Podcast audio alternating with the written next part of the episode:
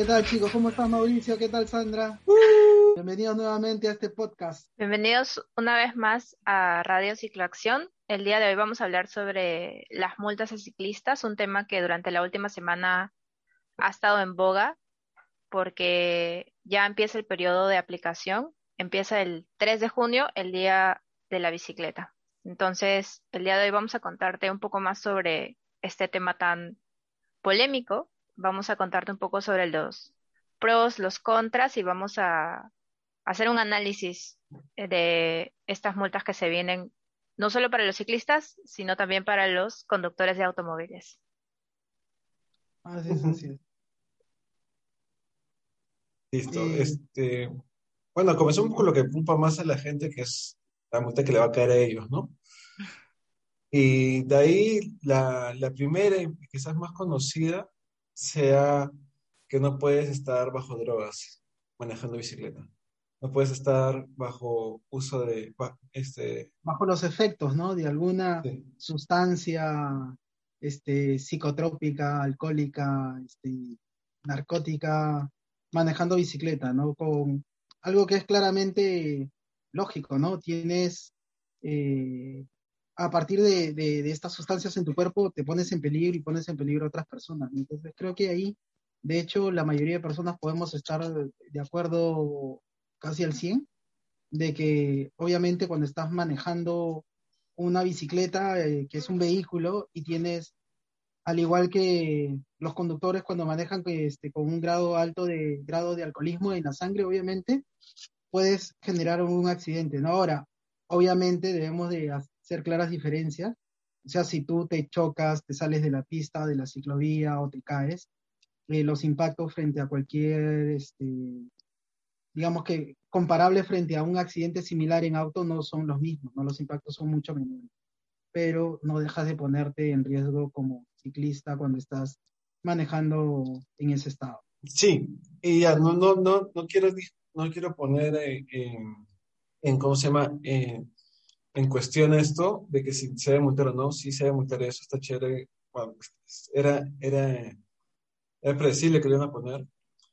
Pero no es que manejar bicicletas sobre los, estos efectos sea tan, tan, tan, tan este, perjuicioso como, como, como, se cree, como se cree, porque la velocidad a la que vas en la bicicleta y el, el, volumen, el peso que, de lo que maneja, sobre todo, eh, sí, el volumen de peso del el vehículo no, es, no lo hace tan peligroso como si lo hace estar en, una, eh, en un carro. Entonces, o en una moto, por ejemplo. Entonces, sí, es como que, sí, está bien la multa, pero es, ojo, no, no es que sea tanto. O sea, después, cuando, si tuviese ese 0.5 este, 5 gramos por litro de sangre, por litro, que te, que te piden, o sea, como que te ponen como tope, en realidad no, es, es un poco estricto, ¿no? Creo que simplemente han calcado y bueno, no se han querido complicar sobre cuánto es el, máximo de alcohol que puedes llevar en la sangre. Tiene, tiene, tiene razón respecto de eso, ¿no? De que el volumen, la velocidad no es lo mismo, ¿no? Si no, miren al doctor Hosman, que se metió su pepa de LCD y mm. muchos ciclistas lo celebran, ¿no? Como el Día Internacional de la Bicicleta o del Ciclismo, esta fecha que en realidad no, no contribuye para nada el uso de la bicicleta porque lo único que se puede decir es que sí, el LCD, que fue lo que se que lo que ingirió este doctor, ha tenido muy buenos beneficios para el tema médico, sobre todo para el psiquiátrico, pero para el ciclismo vale decir nada. Este, sin embargo, no es lo único multable, no tenemos muchas otras más multas. Eh, Sandra, ¿puedes hacerte una, una listita o digamos que ¿Cuáles son las cosas que se están multando ahorita? Sí, la que, de la que hemos estado hablando ahorita es la única multa muy grave. Las demás son multas leves. Y quiero aquí dar una aclaración también que según este decreto supremo, digamos, este, este reglamento de la bicicleta, em, en realidad la primera vez que uno infrinja alguna de estas multas, no necesariamente va a ser eh, directamente, no necesariamente voy a tener que pagar. Lo que nos da el reglamento es la opción de dar un curso por única vez, es decir, la primera vez que yo cometa alguna de estas infracciones, en lugar de pagar mi multa, lo que yo puedo hacer es hacer un curso. La segunda vez que yo cometa alguna de estas infracciones, yo puedo solicitar que me eximan del pago de la multa a cambio de hacer un servicio comunitario.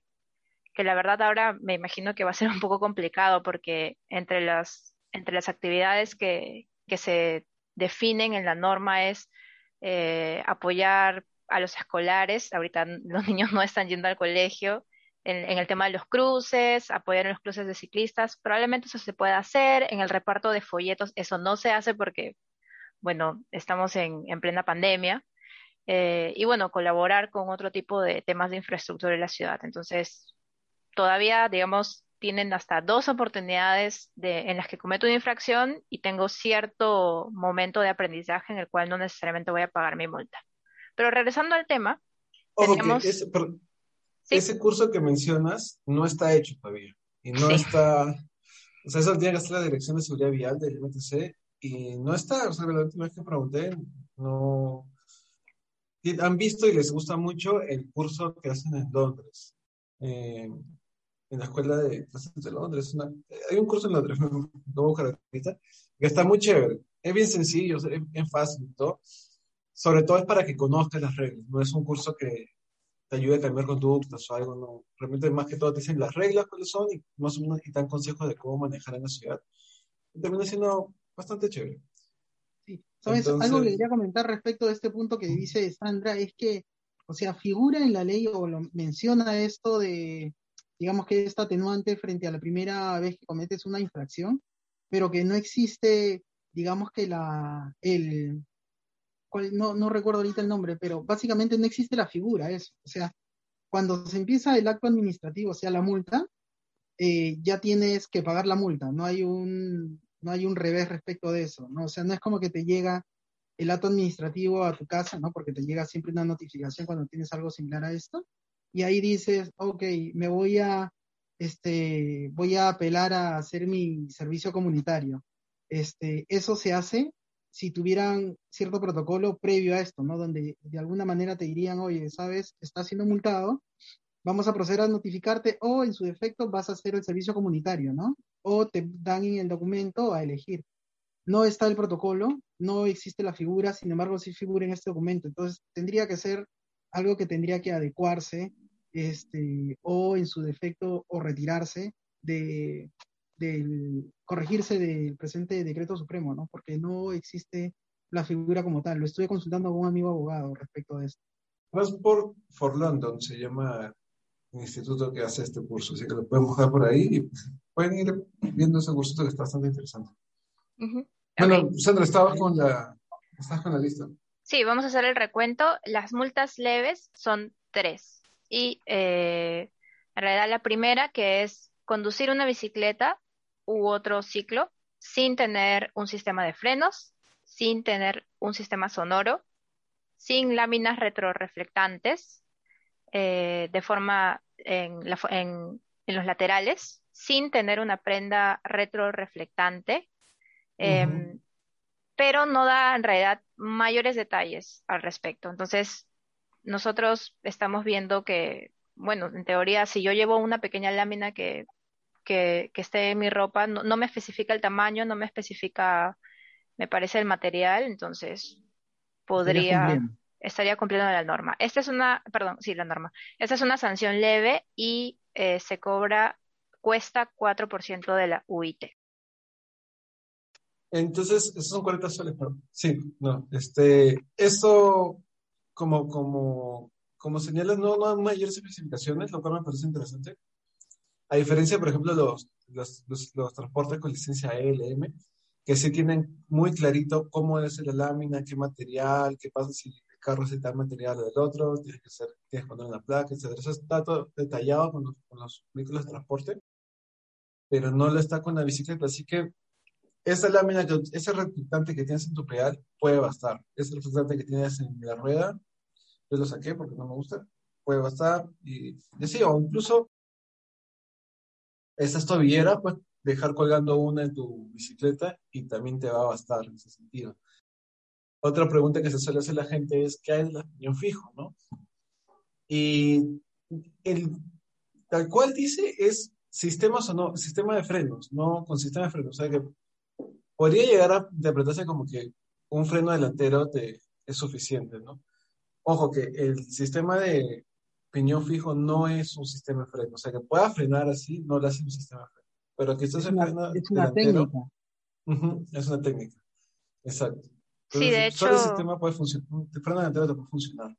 Sí, de hecho quedó bastante claro porque tuvimos, para hacer este reglamento, eh, varios colectivos fuimos invitados a reuniones con el Ministerio de Transportes y Comunicaciones y reuniones que se llevaron a cabo no solamente en Lima, sino en diversas regiones. Y esta duda surgió al momento de plantear esta multa y se dejó en claro, el Ministerio dejó en claro, como dice Mauricio, que el sistema de piñón fijo no es un sistema de freno. Es decir, si ustedes tienen una bicicleta de piñón fijo, van a tener que ponerle por lo menos un freno. Puede ser el delantero, que es el que probablemente la mayoría que utiliza piñón fijo tiene. O el trasero, no importa, pero tiene que sí o sí tener un, freno.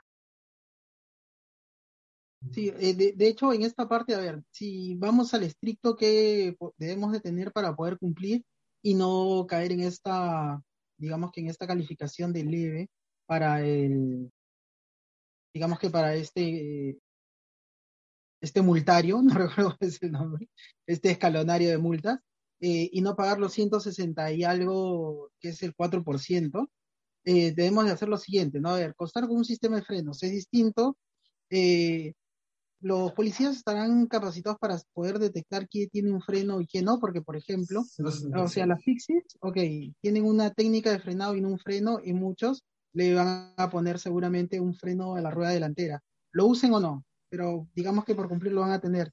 Pero tenemos también otro tipo de freno, por ejemplo, el freno eh, contrapedal, que no está expuesto y no se ve en ningún lado, ¿no? Entonces, y eso frena la rueda trasera casi como una fixie sin ser de los mismos componentes, ¿no? Porque en este caso se aplica cuando tú le das fuerza hacia atrás a los pedales y obviamente se activa un mecanismo que bloquea la rueda.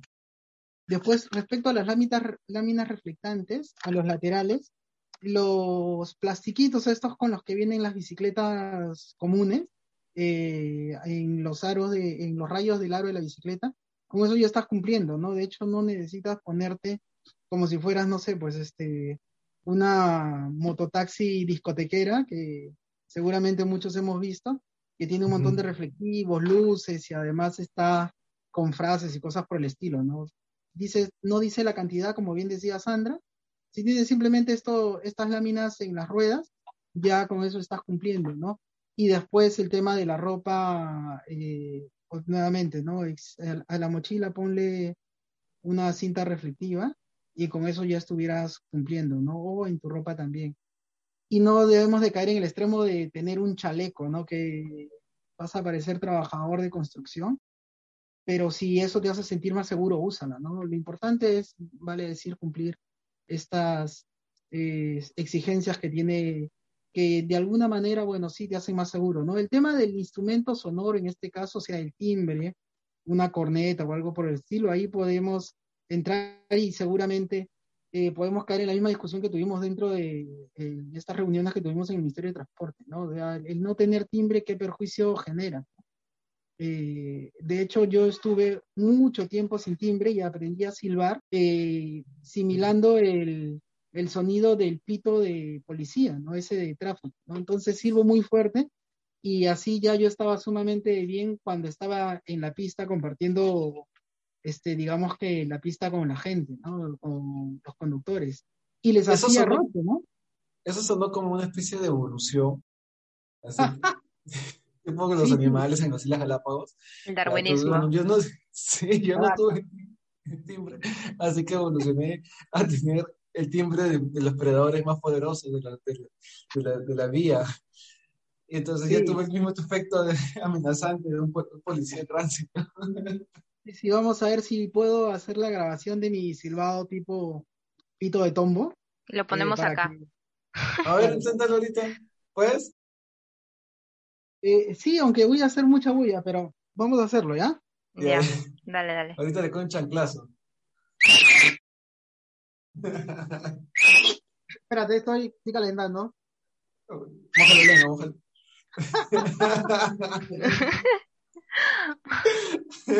digamos que, digamos que sí, ¿no? Lo he usado por mucho tiempo y cuando estás tú manejando bicicleta en la calle eh, y tienes que compartir la pista con los otros conductores, y bueno, utilizas parte de los conocimientos, en este caso mis capacidades han hecho que evolucione mi silbido a parecerse a la de Tombo. ¿no? Milton, ahora es gracioso porque tu silbido, que no es un sistema, no es un sistema sonoro considerado en la norma, considerado, eh, es decir, si tú no tienes eh, tu, tu timbrecito, tu patito rechinador, tu pollito, tu lorito, no eh, eres este objeto de multa pero uno se pone a pensar qué tan efectivo es un timbre cuando tú estás en la pista con los autos, al costado o de, vamos, no sé, adelante tienes al chosicano, adelante tienes al chino. Entonces, ¿qué tan efectivo es eso frente a otro conductor? Considerando además que la norma dice que bajo a, acepción de ciertos eh, criterios, uno no puede ir por la vereda. Entonces, yo voy a estar expuesta en la pista. Entonces, un sistema sonoro en realidad qué tan ideal es cuando uno está en la pista, ¿no? Eso también me da, me da un poco que pensar. Siguiendo sí, sí, Sandra. Sí, de hecho que es, me parece, digamos que de todas las cosas exigibles, la más inútil, ¿no? Porque las otras por lo menos es visible. Un timbre de los que nosotros conocemos regularmente solamente es perceptible por un, no sé, pues un peatón que se te esté cruzando en la ciclovía, ¿no? Y le tocas para que sepa él que estás yendo o él se está metiendo en tu carril, ¿no? Bueno, decía que siguiendo esa lógica, ¿qué onda con, el, con los reflectivos y no, no la imposición de las luces? ¿no? O sea, ¿qué, ¿qué, tanto te puede servir un reflectivo de día como si lo puede hacer una luz que reduce en 20 por, 19% tu, tu riesgo de tener un, siniestro de día? Entonces, la diferencia es, es enorme en ese sentido. Y, y, sin embargo no se obligatorio de luz. En esa discusión que estamos mencionando, el, por ahí uno decía, sí, pero yo no tengo que comprar una luz. Pues no, no puedes comprarte una bici tampoco, pues, o sea, no, no deberías. Es como que, ¿quién te vende un carro sin, sin luces, no? Entonces, entonces, del mismo sentido, yo entiendo que las luces las venden por separado por un tema de que hay distintos tipos de luces, distintas necesidades, pero no, tener una, una bicicleta sin luces es criminal. Entonces, y luces de todos precios. Obviamente la, la, calidad puede mejorar mucho con la, con, la, inversión que hagas, pero no debería ser una excusa eh, en no tener luces para no usar para, para, eh, para, para, que no se multe eso si se está pidiendo reflectivos. Ahí sí, yo, estaría, yo sí insisto en ese tema. Las luces sí, creo que, creo que todos estamos, estábamos de acuerdo en ese punto, sobre todo eh, detallando un poco más lo que dice Mauricio, que un material retroreflectivo requiere que una luz me alumbre. Eso quiere decir que es un elemento pasivo. Si yo, si digamos, el auto también tiene que estar a cierta distancia y en cierto ángulo para poder hacerle, hacer que el reflejo funcione, por así decirlo. En cambio, una luz se puede ver a distancia y no necesita que el carro te ilumine primero. Entonces, eso hace que uno de verdad sea más visible, no solamente frente a un carro, sino, y no solamente frente al carro que tiene detrás, sino a los demás actores que hay en la vía, pueden ser tanto peatones, motociclistas, eh, bueno, autos que están relativamente cerca, pero no necesariamente atrás solamente. Entonces, nosotros el ejemplo perfecto, sí, cuéntame. El, ejemplo perfecto sería el retrovisor para, para, que continúe, ¿no? Ahí no te va a caer una luz. Exacto, hay eh, eh, nosotros también eh, hay muchos autos que viran a la derecha sin considerar que a veces hay ciclistas al lado. Yo tengo un amigo al que una vez atropellaron de esa manera. Él estaba en el carril derecho en la avenida Pershing. Eh, la avenida Pershing también de por sí es un poco oscura a veces. Él estaba a la derecha, él tenía sus luces Y eso que él tenía luces, es decir, ni siquiera era porque no estaba iluminado o tenía un material, no tenía material retroreflectante ni luz. Y el auto que estaba a la izquierda viró intempestivamente a la derecha y lo atropelló, ni siquiera, y con luces. Entonces, yo me imagino que esa situación se va a volver a repetir y va a ser mucho más común ahora que, bueno, más gente está en bici, si es que realmente no tiene una luz delantera que pueda hacerla visible. Entonces es una situación peligrosa que lamentablemente no se soluciona con un reflectivo, sino sería necesaria un elemento más activo que sería la luz. Entonces, Mauricio, ¿me cuentas la siguiente multa que tenemos en el reglamento? Conducir una bicicleta u otro ciclo de forma temeraria, de acuerdo a lo previsto en el artículo 106G del presente reglamento. Entonces, de forma temeraria no, realmente no se especifica tanto como, se, como uno creería si te vas al 106G, pero no, entonces que este, eso puede ser interpretado como manejar con una mano, con dos manos, quizás manejar usando el celular. Entonces, eso ya queda un poquito a, a interpretación se entiende la naturaleza, ¿no? O sea, como que querían que, no, que nada sucediera así. O sea, por ejemplo, esta gente que hace, que va en una rueda en medio de una avenida, es como que, pucha, ¿qué, qué, qué puedo hacer, qué puede hacer policía ahí para detener eso? No hay mucho, ¿no? Pero la, digamos que esa, esa interpretación es una cosa que está muy repetida en todo el reglamento. Entonces, ahí van a haber ciertas, ciertas críticas. Sí, de hecho, sí es, están, lo que dice en el 106 es lo que ya has mencionado, ¿no? Eh, no tener ambas manos en el manubrio, e, excepto aparte que cuando, excepto cuando vayas a hacer una, una señal, o por ejemplo, tener a otra persona en la bicicleta sin que necesariamente haya un asiento para esa persona. Entonces, eh, eso, esa situación ya no va a ser posible. O, por ejemplo, circular no vamos a decir quién, no vamos a, no vamos a delatar aquí pero por ejemplo ir por la Panamericana Norte agarrado del camión para que te, o del, o del auto para que te jale, no vamos a decir quiénes, ya, para, para que efectivamente no sean objeto de crítica, pero efectivamente ya no se va a poder hacer eso. Entonces, sí hay eh, ¿cómo no? ¿Cómo no? y la que, digamos, la que nos hace un poco de ruido es eh, girar y cruzar la intersección, girar cuando la luz del semáforo está en roja, en rojo, perdón, que es una maniobra que se permite en algunos otros países. De hecho, por ejemplo, también se permite esa maniobra, girar a la derecha cuando la luz está roja con auto. Yo me acuerdo que lo vi en Toronto. Se permite la maniobra, ¿por qué? Obviamente con, con precaución, porque a veces virar a la derecha cuando los demás autos están pasando es un poco complicado. Entonces, teniendo el cuidado necesario, es posible para los autos en algunos países.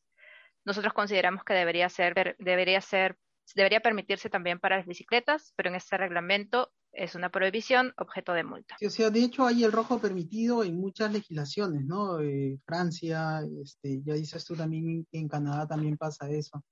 Y hay algo que, digamos que cuando comenzaron a especificar el tema de los vehículos y pusieron, o mejor dicho, agruparon en la palabra ciclo a diversos este, tipos de vehículos. Por ejemplo, está el monociclo, ¿no? El monociclo, que es un ciclo, según el reglamento que ha puesto el Ministerio de Transportes. Eh, ellos no tienen de dónde cogerse más que del asiento, ¿no? Entonces, estos por default estarían cometiendo una falta por maniobra temeraria. ¿no? Después, lo otro que quería comentar respecto de eso es que sí, muchas de las obligaciones, por ejemplo, te dicen que tienes que coger las dos manos en el manubrio, pero para poder hacer los virajes tienes que soltar una, obviamente. Eh, hay otras maniobras que también es posible que se consideren temerarias, como por ejemplo el sobrepaso por la derecha, y es algo que no se debe hacer. ¿Perdón? Ensenga la red. bueno, quitando a estas limitaciones físicas este, evidentes como la de este señor. Digamos que algo que yo estoy viendo es que muchas personas, bueno, me incluyo yo también, hacemos sobrepasos por la derecha, eh, yo sobre todo cuando los vehículos están detenidos, ¿no? Entonces esto voy avanzando cuando los vehículos están detenidos por derecha, izquierda, por cualquier lado, ¿no?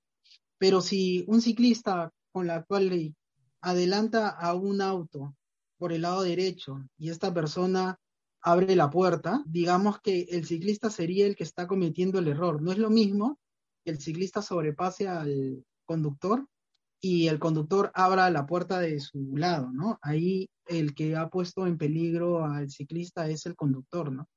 Debido a que nuestro reglamento nacional de tránsito dice que todos los sobrepasos son por la izquierda y el, la bicicleta es un vehículo que tiene que regirse también por eso. Así que ahí ojo a ello. Es una práctica saludable, ¿no? No, no adelantar un carro por la derecha cuando está detenido.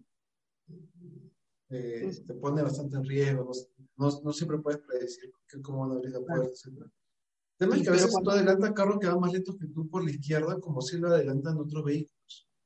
Eso no, está, no está aceptado. O sea, adelantar está yendo un carro lento con, delante tuyo, cualquier, cualquier carro puede agarrar, adelantar por la izquierda y está tranquilamente permitido. Pero si tú como bicicleta haces lo mismo, no, entonces es como, te tocó, te tocó un camión y te jodiste toda, todo el tramo, pues, ¿no? O sea, hasta, hasta el siguiente semáforo.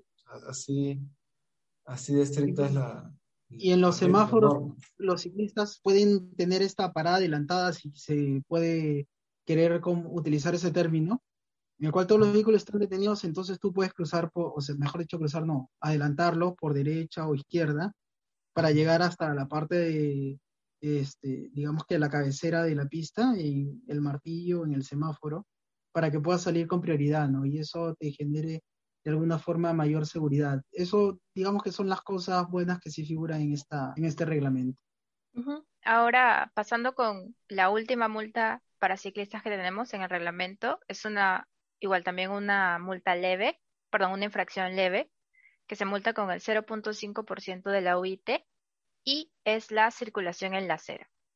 A excepción de los casos señalados que son, me parece que son niños hasta 7 o 13 años, 14 años, hasta los 14 años, eh, también los padres que acompañan a los menores, eh, mujeres embarazadas y no sé si es que se me está si me falta si se me está pasando alguno Mauricio Nilton. A ver, 14 adultos mayores. Ok, adultos mayores también. Entonces, esta infracción... Sí, sí, sí.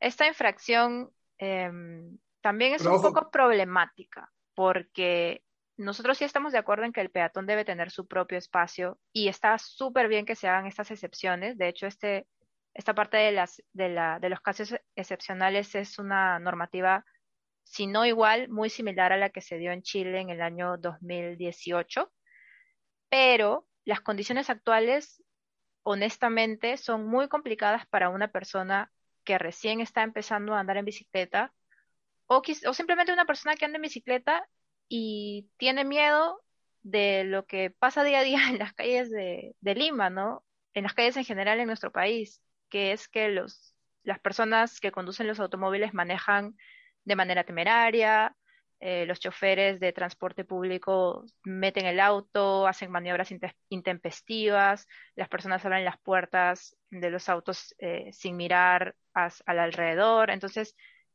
la verdad, em, entiendo, creo que todos entendemos la naturaleza de esta multa, pero la realidad es otra. Entonces, mm, no sé, ¿qué, ¿qué opinas, Mauricio, al respecto? A ver, justo sobre esto de adelantar por la izquierda los carros, eso es algo que no se puede hacer, pero no está multado. Y creo que debería pasar lo mismo con las veredas.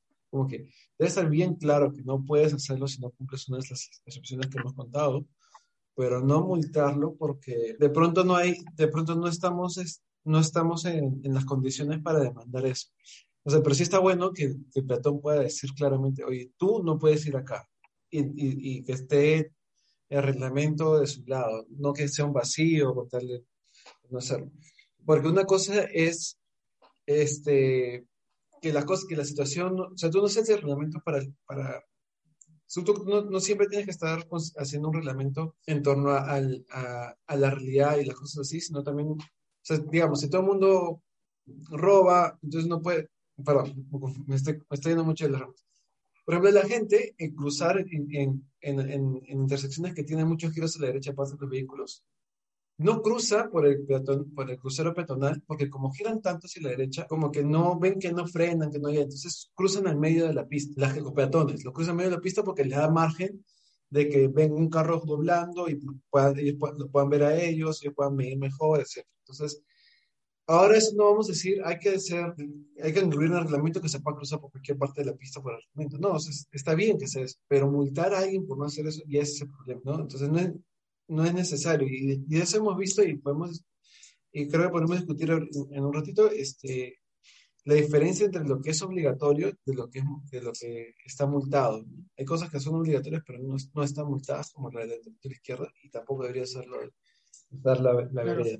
Sobre este punto, yo recuerdo lo que habías comentado, Mauricio, en este diario, respecto de que cómo es posible, bueno, digamos que cuál es mi interpretación de lo que dijiste, que cómo es posible que si estemos, eh, digamos que exigiendo, ya que las personas que no están dentro de este paraguas de mujer embarazada, este, adulto llevando a un niño en la silla este, especial para, niños, adulto mayor o menor de 14 años, como a todos los demás, debemos de exigir que no utilicen la vereda cuando las pistas eh, nos, nos ponen muy vulnerables, ¿no? Entonces dile a todos estos ciclistas eh, nuevos o que son ciclistas que van a un ritmo muy amigable, y digo amigable porque no tienen mayor apuro, sin embargo, no pueden utilizar este, las pistas porque los vehículos van muy rápido, este, no respetan, se te cruzan, te cierran, entonces no van a poder eh, ir en la pista o utilizar todas las ciclovías hasta que éstas no tengan la calidad de seguridad igual o mejor ¿no? que las veredas, ¿no? porque por eso es que son utilizadas. Eh, así que ahí digamos que hay una tarea mucho más importante que el exigirle que bajen a la pista, ¿no? Nadie lo va a hacer en su sano juicio si siente que cuando baje de la vereda un carro lo va a atropellar y él va a quedar mal, ¿no? En su efecto frente a las noticias de los ciclistas muertos o con accidentes muy graves, obviamente el que esta ley te exija que te bajes, en vez de promocionarte, este, digamos que de alguna forma te limita, ¿no? Tu, tu tránsito normal, ¿no? Así que hay muchas cosas más importantes que se debieron de prever antes de la aplicación, ¿no? Digamos que ya, okay, ya están aplicadas cuáles son las normas, pero no deberías aplicar las multas cuando tienes una ciudad totalmente agresiva. Y no, solamente estamos hablando de Lima, ¿no? Sino en general. Muchas de las eh, ciudades que, del Perú no tienen ni siquiera ciclovías y las pistas pueden ser igual o más agresivas, ¿no? Entonces ahí hay digamos que muchos más aspectos que ver eh, en este variopinto que tenemos en, nuestro, en nuestra ciudad y en nuestras pistas sobre todo, ¿no? Sabiendo que sí, los conductores, como ya salieron en muchos reportajes este, a nivel latinoamericano, tenemos uno de los peores tráficos de las ciudades de Latinoamérica. Oye, Dilton, ¿te parece si empezamos a discutir realmente cuál de estas multas funcionará? Porque, por ejemplo, esa de la no, no funciona, sino no es que la gente cuando, pensemos cuándo funcionan las multas y si no hay un policía a la mano, así cerca, la gente no va a respetar, la gente no va a respetar esto de la vereda, porque si te sientes amenazante y sientes que está tu vida en riesgo, la multa no es un disuasivo suficiente. Probablemente la persona, si ve un policía, se cambie, se se vaya a una paralela o algo antes que, antes que bajarse de la vereda para meterse en, una avenida. ¿Ustedes ven otra multa que, qué opinan de eso? ¿Ven otra multa que por ahí este, esté por gusto, que no se vaya a cumplir? Eh, mira, por ejemplo, el tema de eh, que había mencionado un poco Sandra, ¿no? Respecto de el pasarse la luz.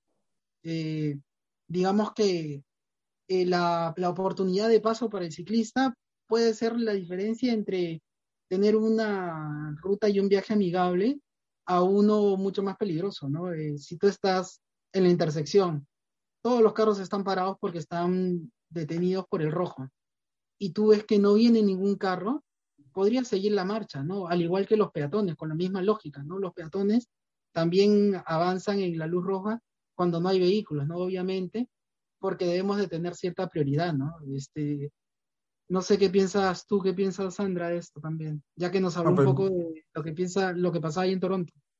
El peatón va, a la mitad de la velocidad, a lo mucho. menos, de hecho es una 5 kilómetros, ¿no? O sea, y, un ciclista va que 13, 18. El promedio, es 15, ¿no? Que se tomaron eh, de las velocidades de un ciclista y digamos que los, los peatones cuando están por llegar a su trabajo rápido, caminan a 5 kilómetros por hora. Claro, así los calculas en, de simulaciones, ¿no?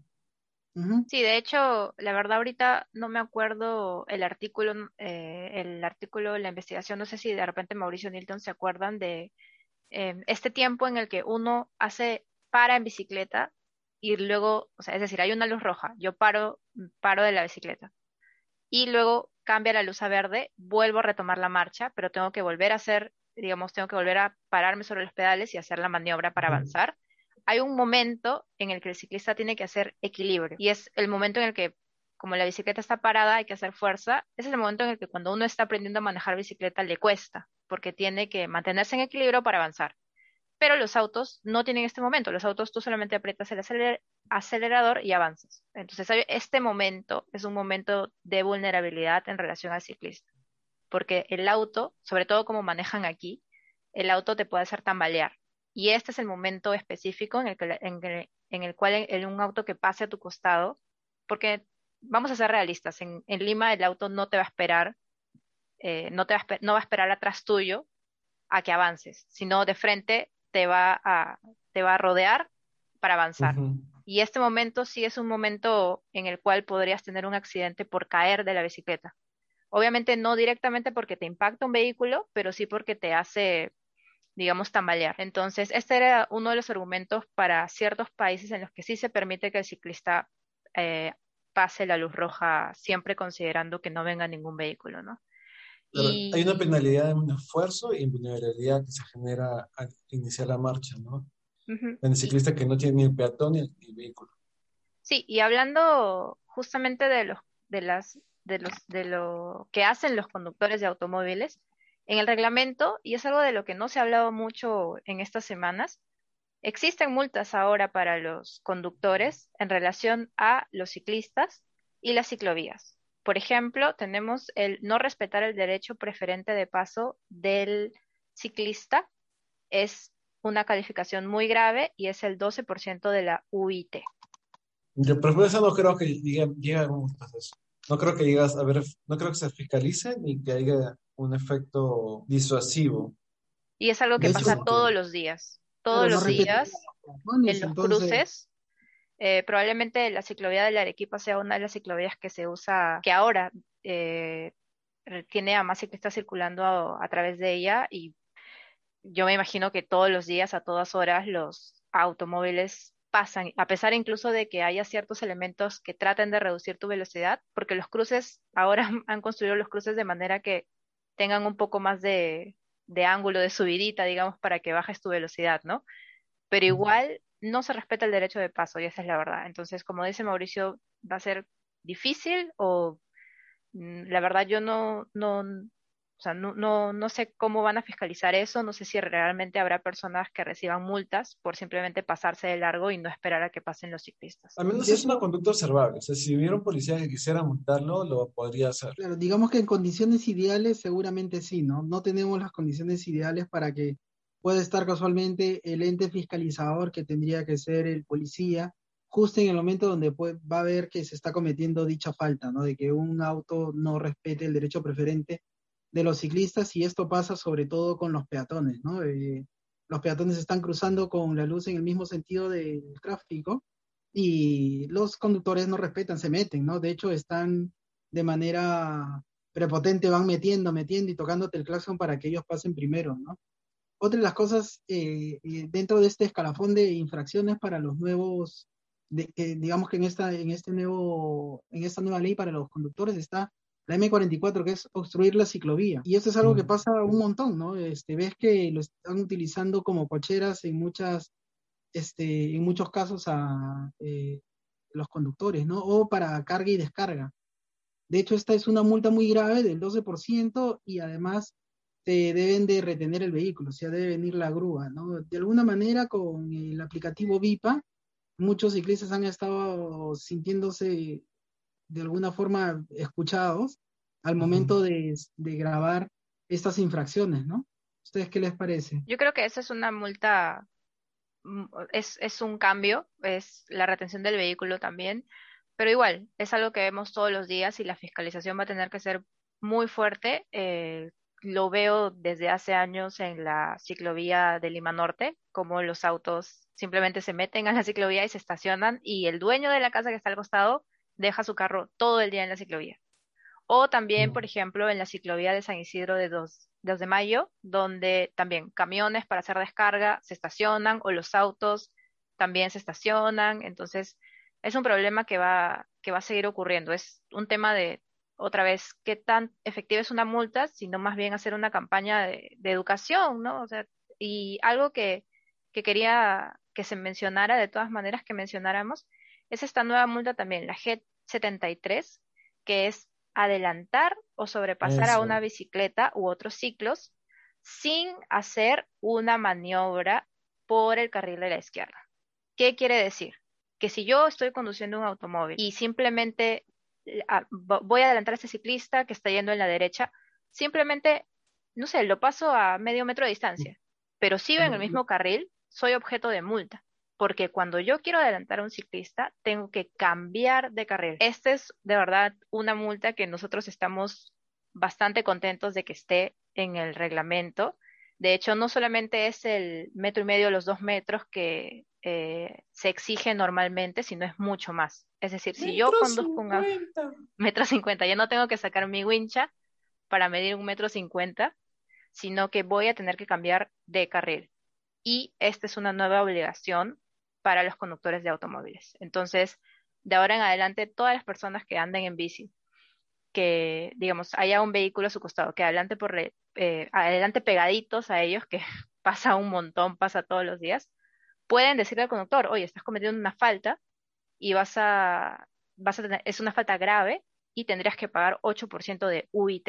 ¿Por qué? Porque tienes que cambiar de carril. Así es. Algo que quería contarle a los que nos están escuchando respecto de esta es como que se sintió que sí fue una victoria dentro de todas las cosas que, que estábamos perdiendo, eh, que era, fue básicamente la sensación que tuvimos todos los ciclistas que estábamos en las mesas de trabajo, y fue que decía antes, digamos que la primera autógrafa de ley que, tenían era que uno que los vehículos respeten el metro y medio de distancia eh, frente a cualquier otro ciclo, más o menos así decía textualmente, para sobrepasar al ciclista, ¿no? Entonces, muchos mandamos de que no, que debería ser todo el carril, ¿no? Y varias agrupaciones mandaron diversos argumentos, digamos que todos centrados en lo mismo, pero aparentemente esto no se estaba tomando en cuenta. Cuando tuvimos las reuniones, agarramos la pizarra este, que tuvimos eh, acceso en ese momento y le dijimos muy bien, mira, las pistas miden en promedio 3 metros 30, el ciclista ocupa un metro. Tú estás diciéndole que todos los conductores que no saben cómo medir su distancia contra el ciclista y simplemente lo esquivan, que respeten un metro y medio. Ahí ya tenemos dos metros y medio. El carro que mide 1,80 aproximadamente ya no entra en el carril. Obligatoriamente este tiene que hacer un cambio de carril porque está invadiendo el otro carril como no va a invadir el otro carril, ¿qué es lo que pasa? Le mete el carro al ciclista y nosotros perdemos. Así que la única forma de que se pueda respetar es de que hagan un cambio de carril, por básicamente las matemáticas estaban sumamente sustentadas. No entra el ciclista y el vehículo en el mismo carril para que lo puedan adelantar. Obligatoriamente tiene que cambiar el carril, ¿no? Entonces ahí nos dijeron, a ver, a ver, y volvimos a hacer el jueguito ahí en un papelito y, y quedó y quedó, pues, ¿no? Al final, eso sí, de todas las cosas que estuvimos peleando, vemos que sí se ha visto reflejado, pero sin embargo, no se ha podido hacer, digamos que gran promoción, ¿no? Se ha promocionado el que, el que utilices este, el casco y sabemos que, bueno, ya vamos a hablar respecto de eso ahorita. Tienes que utilizar las luces, tienes que utilizar el reflectivo, tienes que ponerte este, las láminas a los costados, tienes que utilizar el timbre, todas estas cosas se dicen, pero no nos, no nos están o no les están diciendo, digamos que a la gente, al el agente o el actor que nos pone vulnerable, que básicamente son los conductores que están detrás de este vehículo de una tonelada a más de 50 kilómetros por hora y que son finalmente al, con los cuales deberían de trabajar y aumentarle de las multas, no le están diciendo a ellos que cuando ves a un ciclista utilizando el carril no puedes sobrepasarlo simplemente esquivándolo. Si no puedes cambiar de carril, tienes que esperar detrás del ciclista. Y eso debería de estar en campañas promocionales que se vieron dar todo el año antes de la aplicación que se va a dar eh, aparentemente este 3 de junio. Así que ahí hay una tarea y digamos que una llamada de atención, si se está escuchando alguna autoridad que tenga algún este, alguna facultad para poder haber hecho esto y no lo hizo, que se ponga a hacerlo, porque esto realmente sí generaría que los ciclistas estemos más seguros. Si todos los ciclistas supieran, primero, de que pueden utilizar todo el carril, y segundo, que todos los conductores sepan que tienen que respetar el carril del ciclista cuando haya uno ahí y tenga que cruzar hacia la otra, hacia el otro carril, ganamos todos, ¿no? Porque ahí tendríamos ya incluso no las necesidades de las ciclovías, porque estaríamos, digamos que en un escenario ideal, este, todos respetándonos, ¿no? Y podríamos tener una convivencia adecuada entre ciclistas y los demás actores de la movilidad. Estaba, estaba esperando la parte en la que Nelton se iba así sin respirar y hablaba y hablaba y hablaba y llegó aquí. Y de verdad, lo estaba mirando y decía, no respira, ¿cómo no puede darse una pausa para respirar? Pero bueno, antes, este, para terminar con las multas para conductores de automóviles, eh, tenemos la G74, que es abrir o dejar abierta la puerta de, o un capó de un vehículo, eh, dificultando la circulación. Ok, está está está súper bien que esté aquí, pero yo creo que otra vez debería haber una campaña de educación para enseñar justamente a mirar atrás antes de abrir una puerta. Porque ¿qué es lo que ocurre? Ok, yo puedo en ese momento no tener ninguna bicicleta, ningún ciclista alrededor, pero simplemente es que es lo que hago, abro la puerta sin mirar. Y ahí es donde genera un accidente. Y aún así lo puedo abrir por la izquierda y el ciclista puede estar en el carril derecho. Entonces, ahí también falta una campaña de educación, como mencionábamos, para los conductores. Hay, una buena práctica solo para hacerla cortita, porque ya me fui un flor hace un rato, era esta buena práctica, exacto, ¿no? De abrir la puerta con la mano derecha, ¿no? Que te obliga a, mirar tu retrovisor y mirar hacia atrás con el mismo movimiento, ¿no? Así que esa, todos los, nuestros amigos que nos estén escuchando, eh, practiquen eso, ¿no? Y háganlo un hábito, ¿no? De poder evitarse un problema y sobre todo evitar accidentar a algún ciclista, ¿no? Mira, ahí este, me, gustaría, comenzar a, a, hablar un poco sobre qué nos toca hacer ahora, ¿no? Y ya, ya y esa es una, o sea, claro, una cosa es, yo que de, lo que se ha encargado la prensa bastante es decir, de mira las multas, esto es para ciclistas, tienes que tener tal, tal, tal, tal, tal, tal. Entonces, esa comunicación se ha intentado ya un par de veces y que se tiene que seguir pasando la voz, ¿no? O sea, si el hecho de tener un timbre o cualquier aparatito sonoro, tu silbato, si quieres, en el timón, te pones a soplar. Entonces, cualquier aparatito ahí. Como Nilton, ¿no?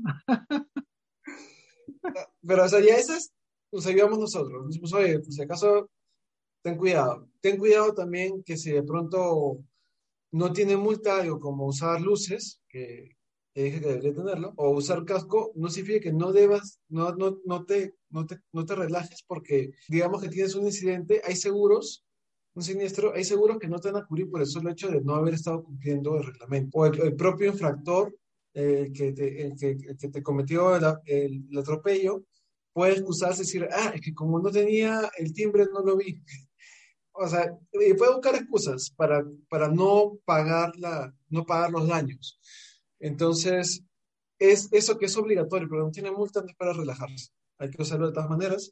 Y eso está bien, comunicarnos. Pero otra cosa que se puede hacer es lo que estábamos mencionando más o menos acá. Complementar y no quedarnos en el tema de, oye, este, usemos todo esto, sino ver las multas que no se están, no se están viendo. O sea, que la gente tenga, sepa que tiene el derecho de demandarle al policía, si se encuentra uno por ahí o se puede llamar a uno, etcétera, que se lleve el carro, porque esa es la medida preventiva si es que están estacionados en la ciclovía. Eh, por ejemplo, campaña, agarrar y hacer un video, grabar y grabar varios videos de VIPA de carros que están adelantando. Entonces te pones el celular al poto, le das grabar y, ve, y se puede ver claramente cuando un carro se aproxima y cómo este, adelanta. Por esto nos tenemos que pegar un poquito a la derecha para inducir a, la infracción, ¿no? y ya, ahí ya puedes ver claramente cómo no cambió de carril, pues. Y ya tienes ahí tu multa. Entonces ya, pum, pones, pones la pausa, subes tu video y ya tienes tu, tu video de VIPA y podemos ver cuánta gente está siendo sancionada, que eso es otro trabajo interesante. O sea, si, si subimos 10 videos donde se ve claramente la placa, la infracción, está grabada y no, y no resulta multa, algo ha pasado ahí. O sea, los, los, fiscalizadores eh, en, la, en, la municipio, en el municipio no están multando eso. Entonces ahí está claramente otro tipo de campañas que se pueden complementar. ¿Se les ocurre otra más? Mira, hablando de, campañas y digamos que no está tan relacionado con el tema de las multas, es algo que venimos exigiendo y que de alguna manera sí podría generar mayor seguridad, ¿no? Que es el reducción de la velocidad de las pistas. Eh, eso podríamos tocarlo en el próximo programa de cómo es que eso sí genera realmente la seguridad en nuestras calles y por qué deberíamos de ir apuntando no solamente a tener tráfico calmado, sino a reducir las velocidades en vías importantes, no en vías urbanas. Sí, efectivamente, como dice Nilton, hay otras medidas que no necesariamente son multas, son sanciones que brindan más seguridad en las calles, que es finalmente lo que se busca obtener, lo que se busca conseguir. Entonces, por ejemplo, en, el reglamento del casco es obligatorio, pero no es multable. Igual, nosotros no, no desincentivamos el uso del casco, al contrario, nosotros recomendamos el uso del casco, pero no debería ser obligatorio. ¿Por qué? Porque una ciudad segura o las calles seguras deberían ser un espacio en el que yo no me sienta con, digamos, la necesidad o el miedo a que si no uso un casco, voy a, voy, a, digamos, puedo tener una lesión importante en la cabeza. Entonces, ¿qué es a lo que nosotros apuntamos? A que las calles sean efectivamente seguras. Y, digamos, las multas son realmente un mecanismo para lograr eso. No, tenemos que mejorar el sistema eh, digamos que cómo se desarrolla nuestra ciudad, cómo se mira nuestra ciudad y finalmente cómo podemos hacer que la ciudad sea mucho más convivible, ¿no? Si todos tuviéramos claro eh, la señalética, las velocidades, los espacios y todos respetáramos, tendríamos una ciudad más convivible, ¿no? Mucho más, eh, digamos que, compartible, ¿no? Porque no podemos compartir este, en este momento el espacio público. Tenemos que estar teniendo conductas o maniobras por las cuales nos vemos obligados, ¿no? O sea, ven, y esto es algo que salen en varios canales, ¿no? Y ya por eso eh, en Cicloacción eh, no le damos este, entrevistas a, un par de medios porque sabemos lo tendencioso de cómo salen, ¿no? Eh, si están inaugurando ciclovías y sus titulares son el peligro de las ciclovías, ¿no? Este, hay mucho más ciclistas y sus titulares son ciclistas irresponsables, ¿no? Mire cómo van sin casco, van en contrasentido, eso sí está mal. Bueno, cómo van por las veredas, cómo se cruzan los rojos, ¿no?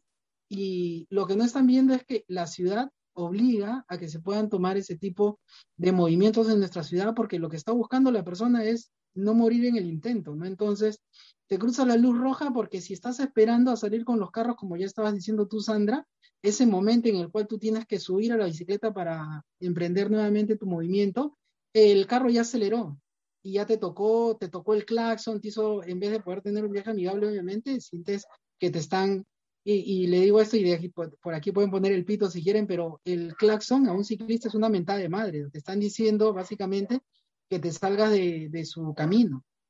Y así de agresivo lo sentimos muchos ciclistas, ¿no? Entonces, hay muchas cosas que se tienen que cambiar dentro de nuestra ciudad para que los ciclistas podamos ir de manera mucho más amigable y poco a poco comencemos a respetarnos todos los espacios de todos, ¿no? Esa va a ser la única forma, ¿no? Y para esto, ciclistas, peatones sobre todo, que somos los más afectados, debemos de unirnos eh, en esta lucha, ¿no? Y esperamos nosotros que poco a poco se vaya cambiando toda esta asimetría que tiene nuestra ciudad respecto de quiénes son los que debemos de ser prioritarios. Ahí respiraba, ahí respiraba, ahí respiraba. ¿Cómo, cómo? Ahí respiraste, sí te Gracias, ya ves. y bueno, solamente para cerrar es que la, ciudad está mal diseñada y tenemos que empujar todos a que se puedan resolver estos problemas antes de que todas estas multas y cosas por el estilo funcionen, ¿no? Porque si no, siempre vamos a estar siendo, digamos que, el eslabón más débil de la cadena, ¿no? Siempre van a estar multándonos y al final una ley que termina diciéndose promoción de la bicicleta termina siendo más bien una que desincentiva el mismo. ¿no? Claro. Entonces, viendo algunas conclusiones, ¿no? Las multas funcionan tanto como funciona la fiscalización, ¿no? ¿no? Entonces, hay cosas que si tú sabes que no, y no, la fiscalización no puede estar en todos lados y, y tipo, hay cosas que salir con la bicicleta no puedes ponerte un timbre si el toque en el camino cuando ves un policía, ¿no? Entonces esas cosas como que ya las tienes que dejar puestas. Y como no sabes cuándo te va a tocar un policía y cuándo te puede tocar una redada, ya, entonces lo dejas. Pero otras cosas como cruzas de la roja no va a pasar tanto, ¿no? O la, la vereda, pucha, no zona residencial no te vas a esperar un policía de tránsito. Así que eso no funciona tanto. funciona tanto como la fiscalización. Y es un suplemento a lo que debería ser la educación vial, que hasta ahora no se ha hecho nada, por más que la ley ya salió. Y ya mandé como tres cartitas al Ministerio de Educación preguntándoles nada. Pregunté entre conocidos y dijeron que le pasaron una pelota al, MTC. Y en el MTC todavía no hace nada.